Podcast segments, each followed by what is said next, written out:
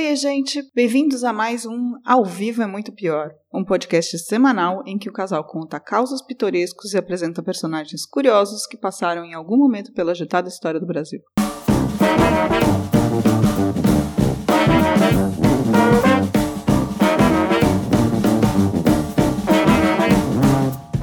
Olá, eu sou o Danilo Corsi. E eu sou a Camila Kintzel. No episódio de hoje, vamos ver a meteórica história da banda Mamonas Assassinas, de um sucesso repentino que tomou conta de todo o Brasil entre metade de 1995 e o início de 1996, quando um trágico acidente, causado por uma série de irresponsabilidades, botou ponto final no trajeto que começou no final dos anos 80 em Guarulhos, em São Paulo, e terminou na Serra da Cantareira, bem do ladinho da cidade natal da banda um grupo que, atualmente, não teria a menor chance de fazer sucesso. Porém, antes, quero saber o que o Drinco, o nosso patrocinador, mandou pra gente hoje, Camila. Chegou chegando, hein? Falando que os caras não tinham. Por causa do tipo de músicas que eles cantavam, dificilmente fariam sucesso hoje em dia. E percebemos o meteórica, meteórica história, tá? Só quero dizer isso. Bem, mas voltando ao vinho de hoje, o vinho de hoje é o Bons Ventos Lisboa DOC 2014, produzido pela Casa Santos, uma das maiores vinícolas de Portugal. Um belíssimo tinto com as uvas Camarate e Periquita, ideal para um espaguetão de domingo. E você consegue esse vinho por apenas 70 brasilhas amarelas lá no drinco.com.br. Corre lá e aproveita. Brindar? Tchim, tchim. Tchim, tchim.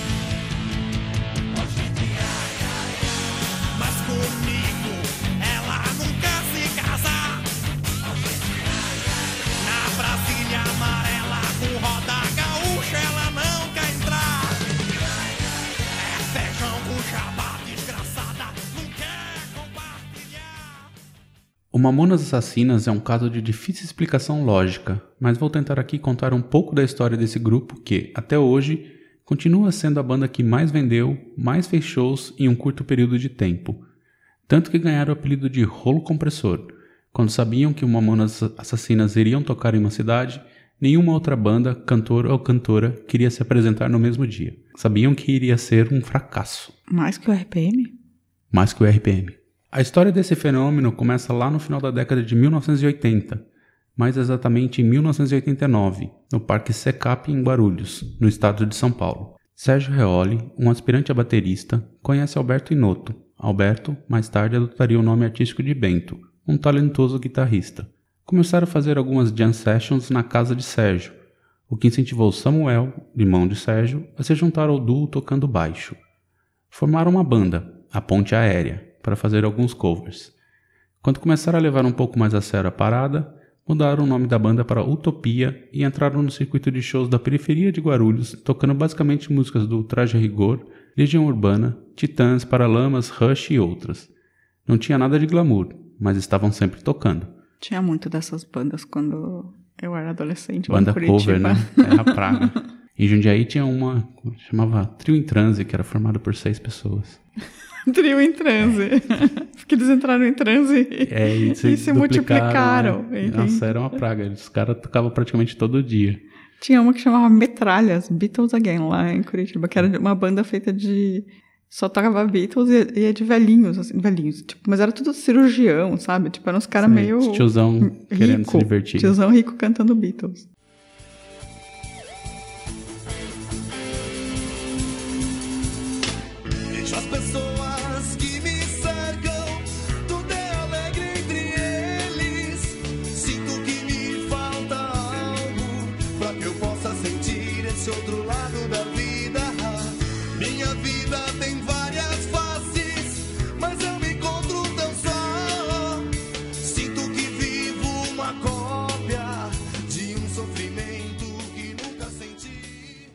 Em julho de 1990, faria um show em casa no Parque Secap. Todos eram residentes do local. Durante o show, o público pediu para tocar em Sweet Child O' Mine, do Guns N' Roses. Como nenhum dos três sabia a letra, perguntaram se alguém do público sabia cantar. O jovem Alexander Alves, que mais tarde adotaria o nome artístico de Dinho, se voluntariou.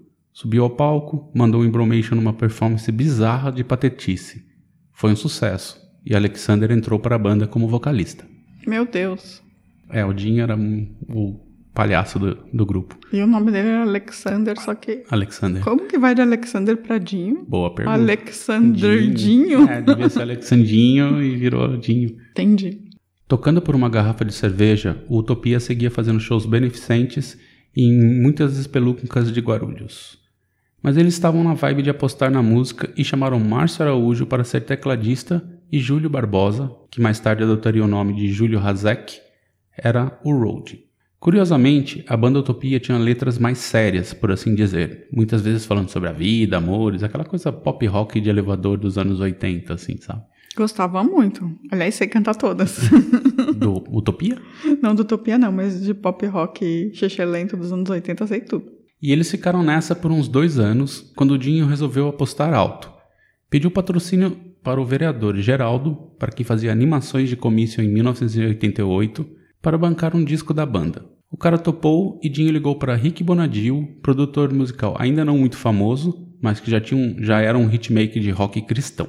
Foram para o estúdio do produtor e gravaram seis músicas para o disco, que teria mil cópias. O resultado foi pífio, venderam apenas 100. Nem em shows no Parque Secap conseguiam vender. Mas deixa eu entender, ele, ele fez rock cristão pra eles? Não, o Rick Bonadio, que hoje é um considerado um dos maiores produtores musicais naquela época, antes do Mamonas, ele era um hitmaker de rock cristão. Ah, tá, mas ele não fez de rock cristão. Não, não. Ah, é por isso que não venderam, porque não era um hit. Não, é, eles, é, eles, não- eles fizeram um pop rock que eles tocavam, né? Entendi.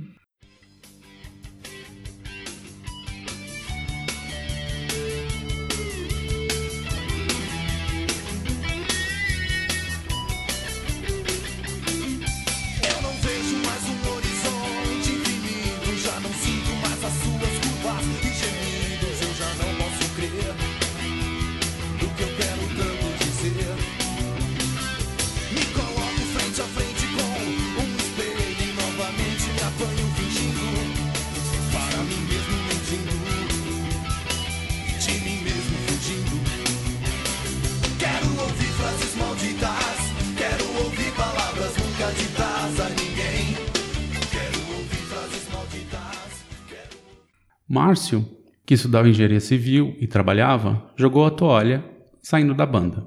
Júlio, o Road, assumiu os teclados. Também começaram a incluir algumas paródias musicais nos shows e perceberam que o público adorava. Dinho entendeu que era hora de mudar o rumo da banda e foi falar com Geraldo, o vereador, novamente. Desta vez ele negou, afirmando que estava na hora de apostar na dupla Elisan e Campelo. Uhum, conhecidíssima. Dinho então resolveu fazer um esquema com o estúdio de Bonadio. Quando o estúdio estaria reservado para a dupla, eles falavam que não teria ensaio ou gravação no dia. Assim, Dinho e a banda poderiam usá-lo. Eles enganaram eles aí, Campelo? Deram balão nele e Campelo. Gente, que sacanagem. O cara já tava pagando pro Elisai Campelo, mas... Mas quem estava pagando era o vereador. Nossa senhora, o Geraldo foi enganado. O Geraldo foi enganado. Gente, Mas o Geraldo adora o Dinho. chama a polícia. Mas esse esquema não tinha como durar. Em 1993, cientes que deveriam mudar de estilo, usaram uma dessas horas para gravar duas novas composições: Mina, Minha Pitulina e Robocop Gay. Rodrigo Castanho, outro produtor, acompanhou as gravações e adorou, dando a letra para Bonadio que, a- que ali tinha coisa boa. Bonadio ouviu, gostou e falou que para acompanhar a mudança, a banda deveria ter outro nome. Surgiu então Mamonas Assassinas do Espaço, reduzido para Mamonas Assassinas. O duplo sentido caiu como uma luva para o projeto da banda, Ah, por causa das tetas. das tetas. Eu- Sabe que eu nunca tinha pensado sobre A isso? capa do disco são dois peitão. Eu nunca prestei atenção nessa banda. Eu preciso confessar aqui que eu nunca fui fã de Mamonas Assassinas. Eu também não, mas tocava, tocava exaustão, é, né? tocava Então, o tempo todo. Eu sei as músicas, mas assim, eu nunca prestei atenção em nada. Mas Mamonas Assassinas, no sentido de Mamona, que você faz guerra de Mamona, faz todo sentido, porque elas são totalmente assim. Sim, né, eles tinham um- uma mamoninha como desenho, né? Mas a capa do disco eram dois peitões. A mas- banda e dois peitões, Foi da, foi da guerra de Mamonas que surgiu a frase: Imagina se pega no olho. né? Não é? Faz sentido.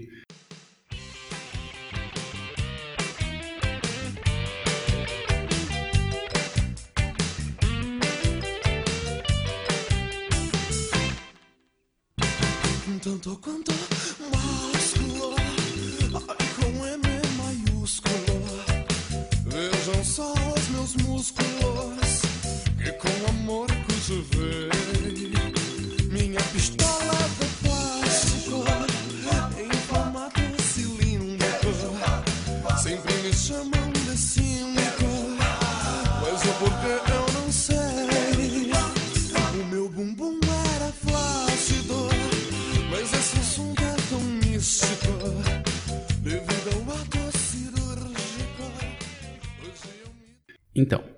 Samuel também se encarregou de dar uma nova roupagem à banda.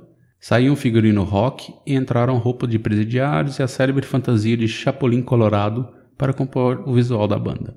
Tanto Samuel como Júlio também pintaram o cabelo de vermelho. Começaram a fazer show desta maneira, sendo muito bem recebidos. Regravaram a demo, com Minas se tornando pelados em Santos e com um arranjo mais pesado, mais rock, menos brega, e também gravaram Vira Vira. A demo foi enviada à Sony Music e à EMI. Rafael Ramos, baterista da banda Baba Cósmica. Nossa, essa banda é horrorosa, assim, sabe? Tipo, uma desgraça. Ele também é filho de João Augusto Soares, diretor artístico da EMI. E ele adorou a banda e encheu o saco do pai para contratá-los. João topou, mas queria ver a banda ao vivo antes de fechar o negócio.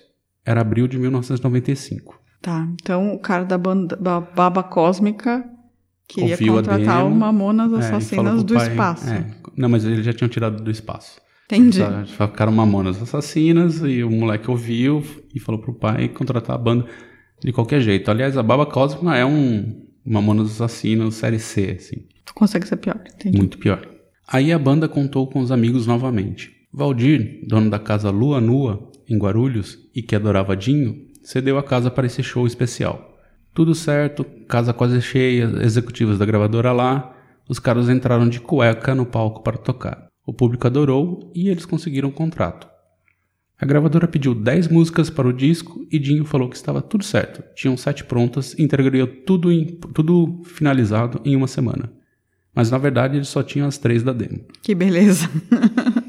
Mas eu também falaria que estava tudo certo. E aí eles fecharam um contrato em maio de 1995 e a EMI os mandou para Los Angeles para gravar o disco a toque de caixa. Era para ser 15 faixas, só que uma delas acabou não sendo inclusa no CD. A canção Não Peide Aqui Baby, que é uma paródia da canção Twist and Shout dos Beatles, foi censurada devido à grande quantidade de palavrões. Não peide aqui, baby. Não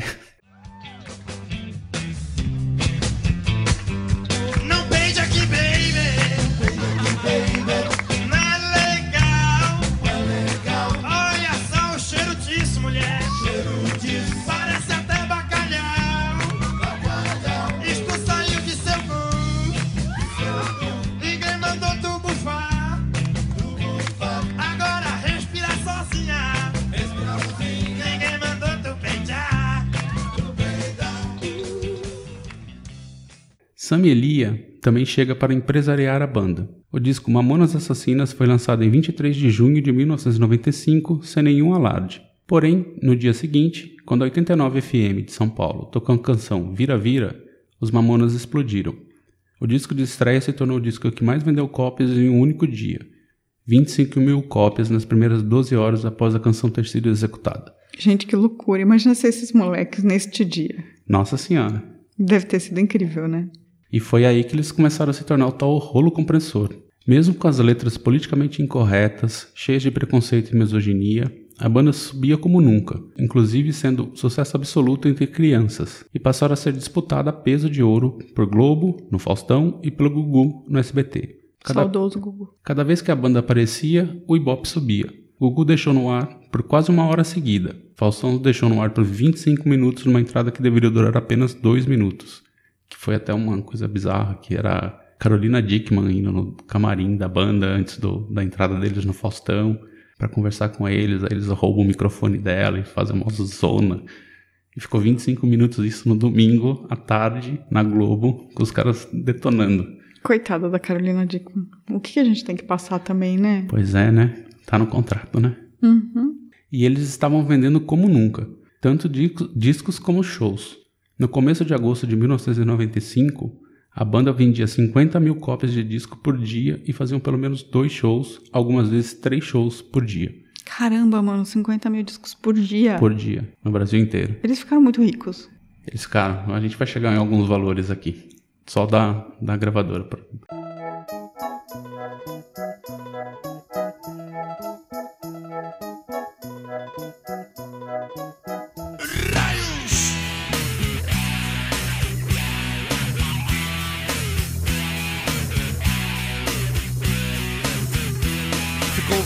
uma tal suruba.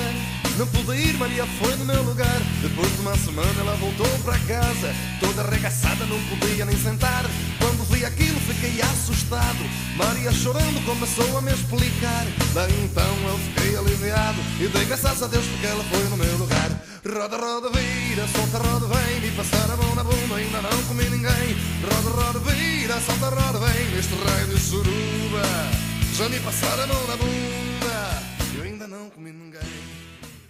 Até dezembro de 1995, eles fizeram mais de 200 shows e chegaram aos 2 milhões de discos vendidos. Pelas contas atuais, só com isso, a EMI sozinha faturou 80 milhões de reais. Foi nesta fase que a banda deixou de usar um ônibus para usar aviões para facilitar o deslocamento de uma turnê bizarra, mal formulada.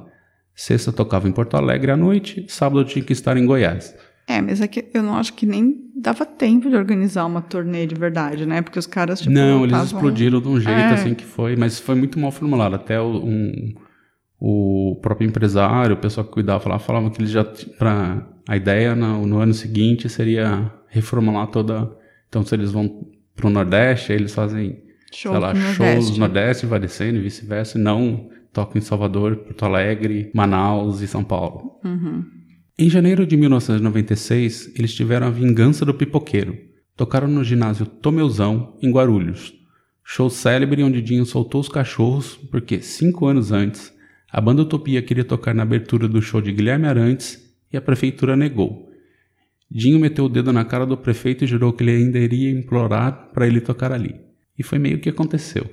Eles queriam abrir pro Guilherme Arantes e não puderam. Você vê, você vai de um sonho de abrir pro Guilherme Arantes no ginásio Tomeuzão. Tomeuzão, em Guarulhos, pra ser a banda que mais vende discos do Brasil, assim, recordes absolutos. Eu quero dizer que humilhar em Guarulhos não é muito, tipo, um grande feito. Olha só, você sendo preconceituosa com nossos ouvintes de Guarulhos. Desculpa, ouvintes de Guarulhos, mas eu acho Guarulhos uma das cidades mais feias do mundo. É, ela não é muito bonita, fato, mas... É tipo horrível. É aí, né? É horrível. É pior que Osasco. Oi, desculpa. Ouvintes Nossa, você de tá piorando, Osasco. né? Mas é muito feia. Guarulhos é feia. Mas, Eu gosto de Osasco e gosto de Guarulhos. Então, Danilo Coração Só Amor gosta de Guarulhos e de Eu Osasco. gosto. Minha tia mora lá. Eu gosto de São Caetano. Também gosto. Temos um ouvinte de lá. É impossível você chegar até aqui. Manda eles pra puta que pariu. É possível sim. É possível vocês, cada um de vocês. Enfim, com 3 milhões de discos vendidos, a banda se preparava para a carreira internacional, onde iria para Portugal e deveria embarcar no dia 3 de março. Porém, no dia 2, tudo deu errado. Aqui começa uma se- sequência de cagadas e irresponsabilidades que destruiu tudo. O jatinho Learjet, da empresa Madrid, foi fretado para transportar a banda naquele período. No dia 1 de março, o piloto Jorge Luiz Martins, de 30 anos, e o copiloto Alberto Taqueda, de 24 anos, decolaram com a banda de Caxias do Sul para Piracicaba. No dia seguinte, saíram da cidade para Guarulhos às 7h10 da manhã. Deveriam sair de Guarulhos para Brasília às 15 horas, mas só decolaram às 16h41, chegando em Brasília às 17 horas e 52. De lá, retornaram para Guarulhos às 21 horas e 52 minutos, Gente, que inferno de vida desses meninos. né? Aqui cabe falar que o copiloto nunca havia voado nesse tipo de aeronave antes, o avião é considerado de difícil operação e que a jornada máxima para a tripulação é de 14 horas. Levando em conta o tempo antes da decolagem em Piracicaba, os pilotos já tinham passado desse período. Mais de 14 horas pilotando avião é pesado também, É, né? é, que assim, não é full time, né? Eles pousam, levantam, mas assim, os caras até levam em consideração, é, assim, se ele decolou às 7, provavelmente ele acordou às 4. Hum, entendi. Pra Ele preparar tudo, o voo e tal. O voo foi tranquilo e se aproximaram de Guarulhos às 23 horas. Porém, o piloto, ao se aproximar, não estava alinhado com a pista e precisaria remeter. Pediu instrução à torre, falando que estava no visual. A torre mandou fazer a volta para o sul e o piloto disse ok, direção norte. Tem essa gravação. Ai, Ele, a torre fala volta para o sul, ele fala ok, norte. ai. E, e a torre não percebeu. E ele não percebeu. E ele não percebeu. Ninguém entendeu o que aconteceu ali. Ou seja, ele virou à esquerda quando deveria ter virado à direita. A torre não deu muita bola para esse erro, ainda havia tempo de corrigir. Logo em seguida, o avião entra em contato novamente, pedindo fazer uma manobra para voltar à posição de aproximação. A torre pediu para esperar porque havia tráfego e continuar em sua rota, confirmando com o piloto se ele estava no visual. O piloto disse que ok, iria aguardar e que estava no visual. Dez segundos depois, o Learjet sumiu do radar. A torre ainda pediu para um avião da Varig entrar em contato com o avião, mas nada. O piloto da Varig avisa que estava vendo muita fumaça preta. Gente, então ele também não tava no visual. Se ele tivesse no, no, no automático, seria, ele teria detectado. Só que ele estava voando há mais de 16 horas, às 11 horas da noite, é, naquele breu, assim, e ele virou, ele entendeu a informação errada, Ele virou errado. virou errado, e E o ele, copiloto não percebeu o também. copiloto não sabia operar o avião. Não, mas ele sabia ouvir que quando fala sul e a outra pessoa fala Então, norte. a gente vai chegar em, em suspeitas sobre algumas coisas aí, mas é, supostamente o, o copiloto também não ouviu. Tá. E a pior coisa que tem, se procurarem no YouTube, vocês vão encontrar, é quando eu- o Learjet do Mamonas fala com a torre pedindo para fazer a volta, para se aproximar. Se ele tivesse sido autorizado, não teria tido acidente. Só que a torre viu, estava se aproximando outros dois aviões e falou: ó, segue em linha reta e continua onde você está, que tem tráfego. E aí, logo em seguida, já, os caras já assim, tipo, Ih, sumiu. Ah, tá mas, vendo? mas faz sentido que eles, tá, você tinha tráfego mesmo e tem uma fila, Então, mas a né? torre, per- assim, a torre é, falou para ele virar para um lado, ele virou para o outro. A torre percebeu que ele virou errado. Per- é, percebeu, mas não falaram nada, porque ainda dava tempo de corrigir. Mas o, o limite da, da correção era esse. Provavelmente, depois assim que o, o CENIPA investigou, é, a torre acreditava que eles estavam em altitude, porque estavam no visual, estavam em altitude mais alta para passar sobre a, a serra, mas não entendi. estavam. Tem uma série de, de possibilidades. De aí. cagadinhas, né?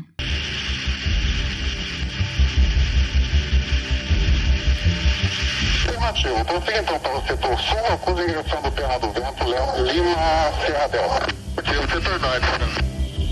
Como quais são as condições de voo? Visual no setor, senhor. Estamos na base, alongando aqui.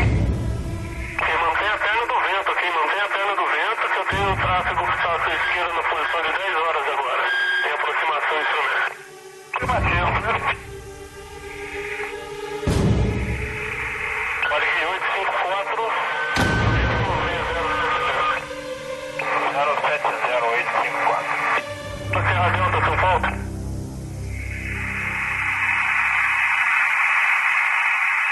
Serra Delta, São Paulo.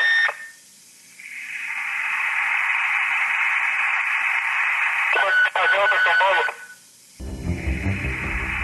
Você tem duas aeronaves à esquerda, então? Afirmativo, as duas à esquerda, posição 11 horas e posição 8 horas. Que teria que ser uma terceira aeronave aí. O 854 passou uma preta agora, bastante quantidade aqui. Passou uma fumaça preta com você? Positivo. O Learjet com a banda Mamonas Assassinas se chocaram com a Serra da Cantareira a 400 km por hora. Ninguém sobreviveu. Todos os integrantes, os dois pilotos e mais duas pessoas da equipe da banda morreram na hora. Eram 23 horas e 16. E lembrando que no dia seguinte eles iam embarcar para Portugal para começar a carreira internacional. Ai, primeira, primeira excursão, né? E aí começou um certo show de horrores. Com a informação do acidente, a imprensa começou a se mobilizar. Uma equipe da Rede Globo foi junto com a primeira equipe de resgate. O jornal Notícias Populares, aquele do Bebê Diabo, ouça o episódio que a gente já fez, também chegou. E aí era foto de corpos mutilados por todos os dias nas- edições. Gugu, outro falecido, chegou a ligar no domingo, dia seguinte ao acidente, para Valéria, a namorada de Dinho, posou Playboy depois, para pedir para ela uma palavra de conforto para todo o Brasil. Bizarro, hein? que acha, Camila? Nossa, eu tenho várias histórias pra contar. Vou contar várias aqui. Sim, me dá, me dá cinco minutos, então. A primeira foi quando eu descobri que eles tinham morrido. Pra vocês entenderem o quanto eu não ligava pra Mamonas Assassinos. Eu estava dormindo na casa do meu namorado na época e eu não sei porque ele acordou cedo e falou: Ah, eu vou ver, eu vou ouvir Globo Rural, Globo alguma coisa na TV, sabe? E era cedo. E aí entrou um plantão da Globo. E aí eu não ouvi direito o plantão da Globo e o namorado na época virou pra mim e falou: Camila, o Dinho morreu. E a primeira coisa que eu falei foi: o Dinho Ouro Preto? e ele: não, o Dinho do Mamonas. Eu: que Dinho do Mamonas? Que, que Mamonas? Aí depois eu me toquei que é. Esse é o primeiro, primeiro dado. E o segundo dado é que nessa mesma época eu morava numa república. Eu morava com pessoas que faziam jornalismo. E metade das pessoas que eu conhecia basicamente trabalhavam no Notícias Populares. É, então, nessa época eu também eu trabalhava na Folha e do lado do Notícias Populares. Então, e aí várias pessoas que, tipo, foram pro IML e receberam depois o da, pacote que você vai contar, contaram essas notícias em primeira mão. Era show de horrores todos os dias, assim, com detalhes. Foi, foi intenso esse período da minha vida. Então, nessa mesma época aí, é, quando eu tava lá na Folha, é, eles chegaram a montar um painel com todas as fotos, né, dentro assim da redação, com todas as fotos do- dos mamonas, assim, para os jornalistas e todo mundo da- que trabalhava lá poder dar uma olhada. A- a- as fotos dos corpos? Dos corpos, sim, sim. E a coisa era tão, tão- foi tão pesada que o, um tiozinho subiu lá na Serra da Cantareira, achou uma mão e ao invés de chamar a polícia ou mandar pra polícia, alguma coisa assim, mandou diretamente pra redação. É, então Da- eu, eu, da- eu, vi, eu ouvi essa história meio em primeira mão, que um dos meninos contou que era assim, tipo, ligaram lá e um cara falou, eu achava que era um pé, mas era uma mão. É, então, é, Eu, eu acho que é uma mão, agora você me deixa Eu achava que era um pé, porque o cara falou, eu achei o pé do Dinho. E aí os caras, tipo, eles recebiam trote todos os dias de tudo Sim, é, no Notícias NP, né? Populares. E aí um dos jornalistas falou, ah, achou, então traz aí. Tipo, zoando, né? E levou mesmo. Aí no dia seguinte, chega lá, ou no mesmo dia, não lembro, chega o cara com a caixa de sapato. Eu achava que era um pé, mas pode ser uma mão. Não sei. Eu acho que era uma mão, mas... Mas era um pedaço de gente dentro de uma caixa que o Exatamente. cara achou na floresta, assim. É, que a equipe de, de resgate... E levaram pro levar. jornal. Levaram pro jornal. Tipo, Brasil. Ao invés, né? Enfim, geral. Ge- geral.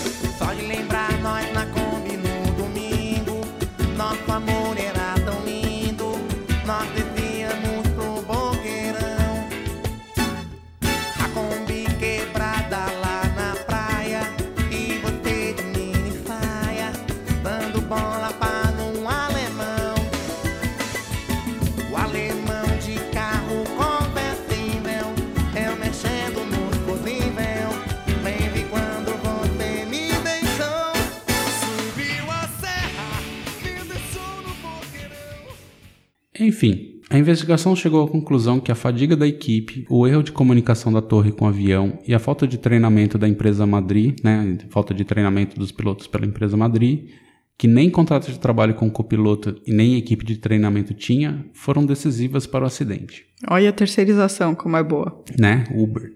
Pega aí. Também especularam que havia outra pessoa no cockpit pelos dados do voo, mas como não havia gravação de áudio, não conseguiram garantir. Aqui, na base da especulação, há relatos que Dinho gostava de pilotar os aviões e fazia isso nas viagens. E seu corpo foi encontrado muito próximo do piloto e do copiloto. Nossa, deixaram o moleque brincar no avião. Provavelmente não são suposições, nada disso aqui é verídico, aqui é só um exercício de porque no- na investigação do CENIPA tem essa tem esses dados, mas eles não têm informação suficiente para garantir que de fato tinha uma pessoa. Mas assim, das coisas que eu li, a especulação é que o Dinho foi tentar fazer a aterrissagem, devia estar lá nesse momento, por isso que o avião chegou tarde, chegou desalinhado, um monte de coisa, Entendi. poderia estar acontecendo. Mas não chega é só uma especulação, não tem uma Entendi. isso é só uma, uma... Dizem por aí. Ah, é, faz algum sentido, mas é bem desesperador se isso tivesse acontecido, né?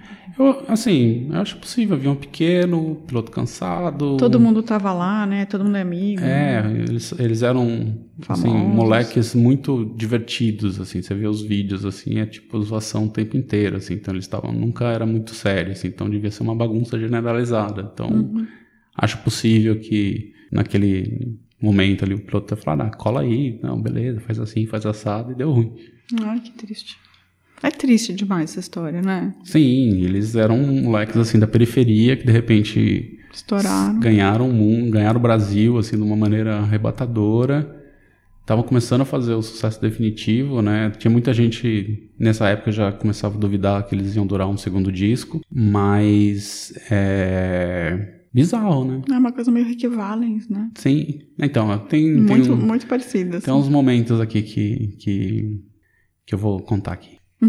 Tá bom. O funeral da banda no dia 4 de março levou quase 70 mil pessoas ao cemitério de Guarulhos, encerrando de vez a trajetória meteórica da banda. E aí, Camila, o que você acha do Mamonas Assassinas? Eu não gosto muito de Mamonas Assassinas como música, né? Assim, nunca gostei, confesso, não é meu estilo. E, e acho que eu já tava meio velha, sei lá, não sei se eu tava velha. É, eles surgiram em 95, né? Já, já mais Ah, de 20 já. Tinha 20, 21 anos. É. Não, 95? 95. 95 eu tinha 19. Não, 20. Não, 19. Ah, 19 gato. pra 20, vai. 19, gato. Ah, ah. Desculpa, foi mal aí. É, Não tinha 20, não. Viu, gente? Não tinha 20. Eu não gostava muito deles, assim, não era. Eu gostava de banda zoação, assim, as bandas antigas, sabe? Tipo, sempre livre, essas coisas, assim, meio. É, mas era Dr. mais inocente, Silvana. né? Eles, assim, Inimigos do Rei. Eles eram, eles levavam a fundo essa coisa da É, zoação, era, assim, mui- né? era muita putaria. Tem muita, né? tem muita gente que, que dizem que eles são o primeiro fenômeno da zoeira Never Ends no Brasil, assim, sabe? Eles Acho- acho são que faz o- sentido. O, que deu start pra essa liberação da zoeira Never Ends. Se bem que assim, ó, eu vou te dizer que a Adelaide, minha Ana Paraguaia, tá no mesmo nível. Então, é, mas o problema é que eles passaram da curva, né? Nesse sentido, assim, de politicamente correto e um É, monte eles, de coisa. eles assim. exageraram um pouco. né? Então, eu acho que isso que eu não gostava muito deles. E também porque eu achava eles meio misóginos mesmo, de verdade. E então não era uma banda que eu curtia, mas eu entendia que várias pessoas gostavam muito. Eles eram um sucesso bizarro Ah, com crianças, assim. E, e, e o que é absurdo, e tocava muito, né? Tocava o tempo todo. Sim, assim. eles, eles eram meio onipresentes, assim, né? Eles estavam em todo lugar, em todos... Você ligava a TV, era Mamonas. Aí É. você punha no Rádio. rádio, Mamonas. É, mas eu acho triste, assim. Não era a minha banda, mas eu acho triste. É, foi, foi um período muito curto, assim, você vê... Tem um documentário sobre a trajetória deles, assim, principalmente focado na primeira parte, assim, da, Utopia e tal. Até porque o Mamonas não durou muito, assim. E eles eram um moleque de bairro, assim, de bairro, de classe média baixa.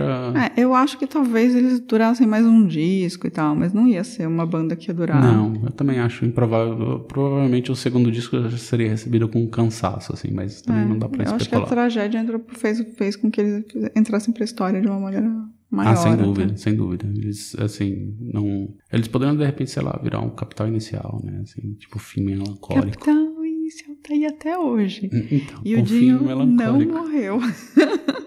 Eu fiquei desesperada achando que o Dinho tinha morrido. Ah, Não que eu para. gostasse tanto de Capital Inicial, mas eu, afinal de contas, os pneus de carro fazem. Meu Deus. Pneus de carro cantam, né? Cantam. Tchurururu. Tchurururu. Se essa noite eu sonhei com um negócio assim, parecia que o avião caía, não sei. Falei. Enfim, antes de acabar, eu preciso falar disso. Quero umas outras informações místicas? Opa, adoro místicas. Então lá vai. No dia 1 de janeiro de 1996, a famosa Mãe de Ná foi a um programa do SBT onde disse textualmente que os mamonas iriam sofrer um acidente de avião. Até aí, meu, os caras estão viajando o tempo inteiro, né? É provável. Não, mas a mãe de Nara era boa nessas paradas. Ela Ela, morreu, né? Acho que sim, né? Acho que sim. Aliás, era um bom episódio também pra fazer, Também, né? Mãe de Ná. Boa. Vou fazer. O Dinho, em uma entrevista para MTV, disse: Não teremos um segundo disco. Vamos fazer um show no interior e nós vamos de monomotor. Você já ouviu falar em Labamba? Olha, Rick Valens, ele citou mesmo. É, ele citou. E- No dia do acidente, Júlio disse a um amigo cabeleireiro que havia sonhado com um acidente de avião. Tem até vídeo disso. E o avião que a banda viajava antes desse Learjet caiu um mês antes, em Brusque, Santa Catarina. Olha só que louco. Ah, então o avião que eles viajavam antes tinha caído, mas Caiu. sem eles. Sem eles, é, assim, eles trocaram o avião, o outro avião continuou, mas ele caiu, assim, nesses voos regulares que ele fazia, ele caiu. E Bom, aí depois eles pegaram. Então, nossa, a- era uma coisa meio como que é aquele filme que a morte fica perseguindo a pessoa. É verdade, esqueci o nome desse, desse filme. Sim, É aquele filme que é Premonição. Premonição. Então a morte tá perseguindo eles, aí a morte tava tentando matar com aquele avião, matou uns inocentes sem querer, né? Porque no final das contas o É. avião caiu com outras pessoas e continuou perseguindo até. Até derrubar. até E lembrando que, assim, antes de eles virarem Utopia, né, quando eram os três no começo lá, eles chamavam Ponte Aérea, né? Ponte aérea. Era o nome da banda deles. Assim, come- tudo começou com uma ponte aérea. Tudo começou com ponte aérea, Ponte aérea, utopia, Utopia, Mamonas Mamonas Assassinas. e do espaço. do espaço. Foram pra onde eles acabaram indo. Bizarro, né? É, eu quero só fazer mais um comentário. Você já usou duas vezes carreira meteórica. Não é bom usar o termo meteórica É, quando a sim. pessoa cai de avião, Pois é, essa é brincadeira. tá? Aqui, É. denúncia. Não, a gente tem que ser. falar do Mamonas com um pouco de retórica Mamonas, né? Entendi. Denúncia. Meteórica. E eu lembro que o vinho também chama Bons Ventos. Bons vem. Eu tô aqui, tô aqui fazendo denúncia. É bom esse vinho. Ah,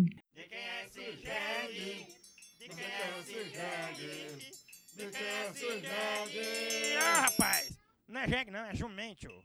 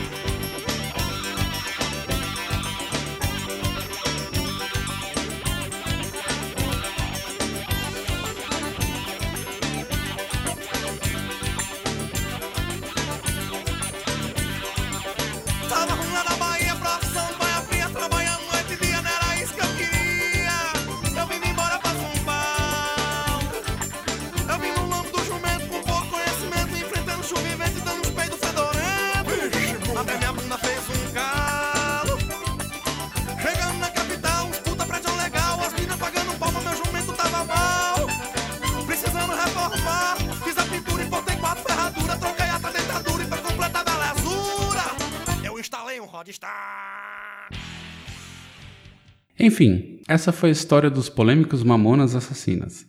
Se você gostou, fale pra gente em muitopior.com.br ou no nosso Facebook, Muito Pior Podcast. Tem o Twitter também, arroba Muito Pior. E no nosso canal do YouTube, vai lá dar um joinha. Semana que vem estaremos de volta. Tchau, tchau! Tchau, tchau. Beijo. É.